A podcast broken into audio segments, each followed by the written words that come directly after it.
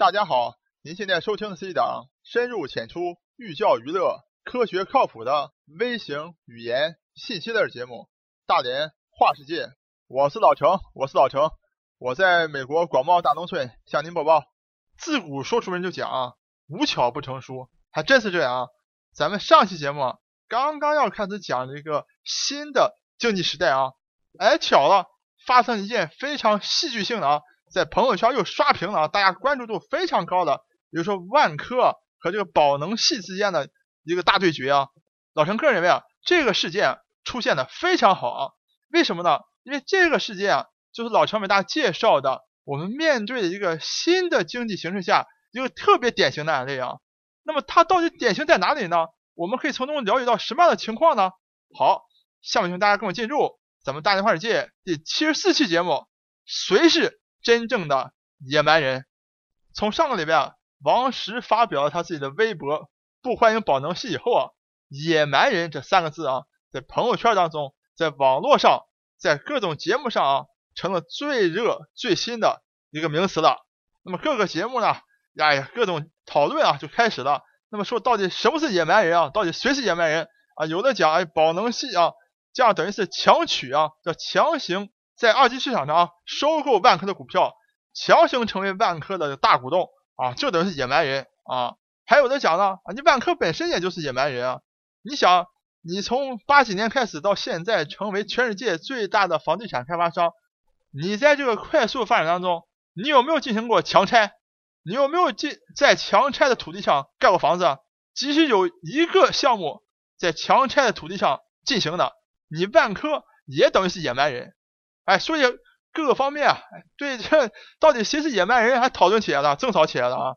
那么今天呢，老陈在这里大胆的告诉大家啊，万科也好，宝能系也好，宝能系老板姚振华也好，在我看来啊，离野蛮人差的还非常非常的远。那么在你老陈眼中啊，什么样的人是真正野蛮人呢？好，下面听老陈慢慢道来。那么上一期呢，老陈为大家介绍了啊，那么从全球的角度来看。咱们现在进入了一种啊，由于啊，比如说未来的机器人也好，或工业四点零也好，或现在所谓的互联网加也好，会使我们以后的生产的效率啊大幅的提高啊。那么当这个生产效率大幅提高以后啊，我们很有可能进入一种啊，由于生产能力太强了而造成一种紧缩的这种局面啊。那么是在国际的角度来讲，那么怎么面对这种局面？老陈在未来节目再慢慢和大家探讨啊。那么今天呢？正好借王石、万科和宝能之间的这个事情，老陈来讲一讲国内的一个形态啊。在国内，我们也进入了一个新的局面，是种什么局面呢？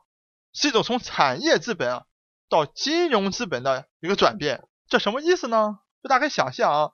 那么在八几年的时候，我们搞了改革开放，改革开放以后呢，我们先去搞一些什么外贸呀，啊，通过这个。啊，所谓当年所谓的投机倒把啊，啊攒出第一波第一桶金的人呢，又开始做实业啊。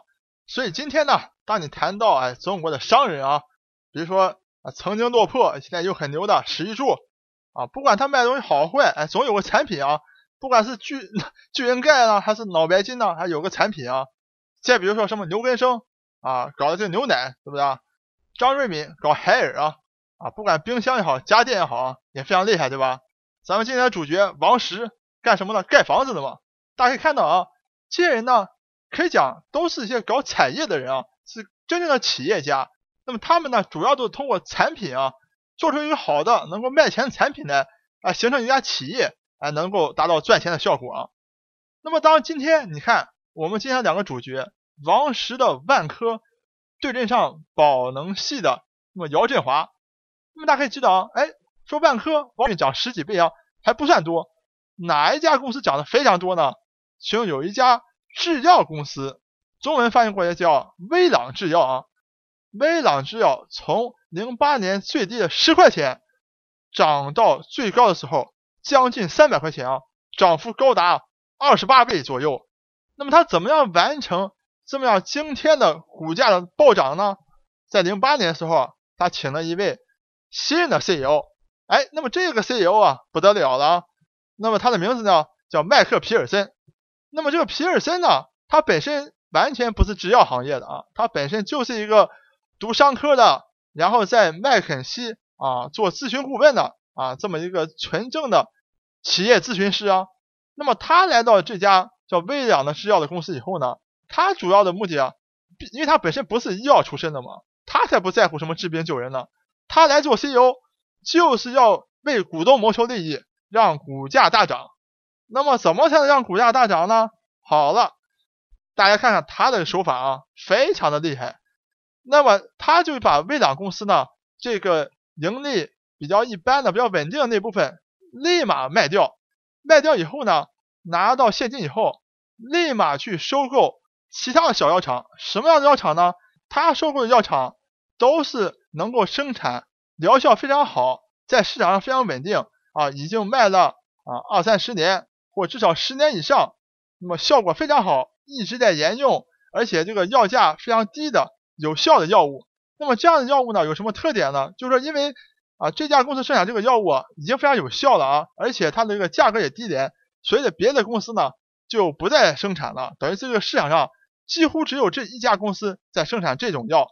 那么他立马就把这样的公司买过来，而且是出超高价的去收购这样的公司。那么收购完以后呢，他做什么事情呢？立马把这家公司。生产的这一种啊，几十年都卖非常低的啊这种药，而且非常有效的这种药，立马提价。比如说，他把这个从马拉松制药公司收购来的治喘灵，一种治这个心律不齐的这个药啊，已经使用很多年了，收过来以后，立马把它的市面价格涨五倍，然后立马把马拉松制药所有的研发人员全部砍掉。那么微朗制药呢，就从零八年以后啊。一直不停的做我刚才讲的这种事情啊，收购小药厂，把他的这个药品提价，然后砍掉他所有的研发人员。这样做，大家很明显看到什么情况？就是说，你这个微朗公司的销售额大增，因为把所有的研发部门都砍掉了嘛，所以你的研发成本大降，就是说你的支出大降，也就是说你的业绩会成翻倍的这种增长趋势啊。所以股价从不到十块钱。涨到几乎三百块钱啊！听了这样一个故事以后，大家想明白了吗？就是说他这个微朗公司的 CEO 啊，完全不是一个企业家啊，他根本就是一个资本家。他来到这个微朗制药，并不是要做出什么好的药，为人类提供好的健康的这个医疗服务，而是呢，就是要炒高自己的股价。那么他的方法呢，也非常的清楚啊，就是用资公司的现有资金。去收购啊，能够做药的小药厂，收购来之后，把他的药提价，提价五倍、十倍的提价，提价以后呢，把他所有研发的成本全部砍掉，让自己的报表业绩非常好，所以达到的六年之间股价暴涨几乎三十倍啊！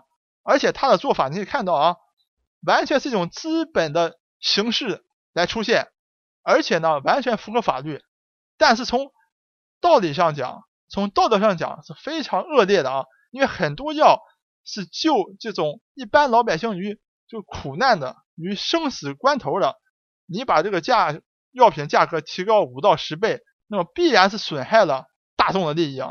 所以在老程眼中，这样的资本运作才真正的野蛮人方式的资本运作啊，而且不单是损害一般老百姓的这种利益啊，而且更加恶劣是呢。在这个对冲基金圈里啊，在资本圈里还树立一个典范和一种榜样啊。这种皮尔森他这种六年之间股价暴涨三十倍这种行为啊，还被很多人啊推崇为自己的精神领袖啊。所以呢，才出现了很多他的徒子徒孙。比如说最近图灵制药的啊 CEO 啊，他已经被啊 FBI 抓起来了，但他抓起来并不是因为他。这个炒作股价是怎么样啊？而是因为他把利用自己的股票啊，去偿还一下自己的个人的债务，等于是有些啊这个股票这种欺诈行为才被抓起来。但不管如何呢，他把这个皮尔森作为自己的精神领袖啊，作为自己的人生导师，他对皮尔森呢有样学样，而且呢学的是更加的变本加厉。他干了什么呢？他去收购的公司啊，是做这个格兰素史克当年这个研发出来的啊。叫做这个啊达拉匹林的这种药，那么这种药已经在市面上六十几年了啊，主要是用来治疗疟疾也好或者弓形虫感染的这这么一种药啊，而且对很还有对艾滋病病人啊也有效果。那么因为它研究出来很早了嘛，所以做这个达拉匹林这种药的啊成本呢也非常低啊，可能一美元就可以生产一片了。但是图灵这个制药呢，当把这个啊达拉皮林这个生产这个企业收购以后呢，他立马把本身卖这个十三美元一片的达拉皮林涨到七百五十美元一片，狂涨五十几倍，导致很多病人本来一直用这种药的啊，这没法使用了。你想十三涨到七百五一片，怎么还怎么吃得起啊？当然了，美国 没有咱们发改委啊。没有物价局啊，所以导致呢这种提价行为啊，从市场角度来讲也是许可的，也是合法的。可是你看到它的野蛮程度了吗？就是这么粗鲁，老子有钱，老子收购你，收购你以后立马把你的药提价，提价以后呢，立马把你的研发砍掉，就这么粗鲁，就是这么的野蛮。